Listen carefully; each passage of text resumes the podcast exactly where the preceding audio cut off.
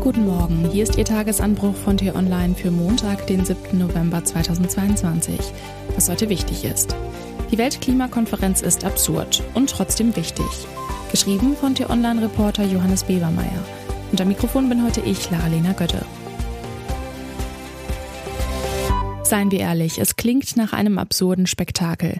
Damit die Menschen endlich aufhören, die Erde zu zerstören, reisen dieser Tage 30.000 von ihnen aus aller Welt nach Ägypten. Viele mit dem Flugzeug. Na klar, ist ja auch weit. Damit es in Sharm el-Scheich nicht so holpert, wurden neue Straßen gebaut, fünfspurig in jede Richtung. Nicht so gut fürs Klima, umso besser für die klimatisierten Limousinen der Staats- und Regierungschefs. Ist ja so etwas ähnliches. Wenn die Mächtigen dann auf der Weltklimakonferenz COP27 angekommen sind, setzen sie sich Klimaziele, von denen sie ahnen, dass sie sie nicht erreichen werden und die selbst dann nicht genügen würden, wenn sie es aus Versehen doch schafften. So zumindest war es bisher immer. Schon im Pariser Klimaabkommen 2015 haben sich die Staaten verpflichtet, die Erderhitzung auf maximal zwei Grad zu begrenzen. Doch selbst wenn alle Länder ihre aktuellen Klimapläne einhalten, heizt sich die Welt bis 2100 um 2,4 bis 2,6 Grad auf. Klingt irre, ist es auch. Es spricht kaum etwas dafür, dass sich daran in Sharm el-Scheich viel ändert.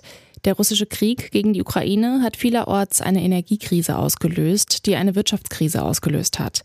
In diesem Misthaufen der Krisen ist die Klimakrise nur eine von vielen und für viele nicht die größte. Es scheint ihr ewiges Schicksal zu sein. Dabei müssen wir in der Klimakrise dringend handeln. Die vergangenen acht Jahre waren offenbar die wärmsten auf diesem Planeten. Europa erhitzt sich schneller als der Rest der Welt. Ob sich die Welt in Ägypten überhaupt auf eine Abschlusserklärung einigen kann, bezweifeln manche. Es sei schwer vorzustellen, sagt ein skeptischer Bundespräsident Frank-Walter Steinmeier am Wochenende, dass Staaten wie Russland oder China bei der Klimakonferenz eine konstruktive Rolle spielen. Deutschland will sich konstruktiver geben. Traditionell sieht sich die Bundesregierung auf diesen Konferenzen als Vorbild. Deutschland allein kann das Klima nicht retten, aber es kann zeigen, dass die Energiewende klappen und sich sogar lohnen kann. Auch für andere Staaten, so die deutsche Klimatheorie. Nur sieht die deutsche Klimapraxis gerade ganz anders aus. Deutschland droht seine Klimaziele für 2030 deutlich zu verfehlen, urteilte der Expertenrat für Klimafragen erst am Freitag. Um ihr Klimaschutz-Sofortprogramm überhaupt noch rechtzeitig zur Weltklimakonferenz fertig zu bekommen, brachte die Ampelregierung es kürzlich ohne den völlig unambitionierten Verkehrssektor auf den Weg.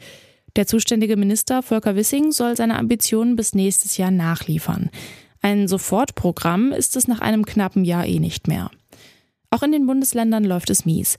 Als sich Bund und Länder kürzlich trafen, um darüber zu reden, wie weit der Ausbau der erneuerbaren Energien vorangekommen ist, war das Fazit ernüchternd. Die meisten Länder weisen immer noch viel zu wenig Flächen für Windräder aus. Genügend Gründe also für Klimaminister Robert Habeck zu verzweifeln. Eigentlich.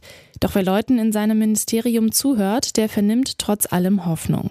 Die Energiekrise mache jedem deutlich, dass man weg müsse von den fossilen Energien. Selbst im chronisch zaudernden Bayern sei das angekommen. Vielleicht geschehen also doch noch Zeichen und Wunder. Wenn selbst Bayern umdenkt, warum dann nicht auch der Rest der Welt?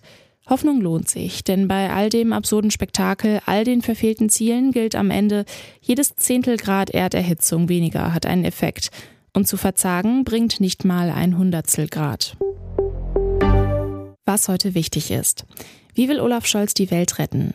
Der selbsternannte Klimakanzler spricht ab 16.30 Uhr auf der Weltklimakonferenz in Ägypten.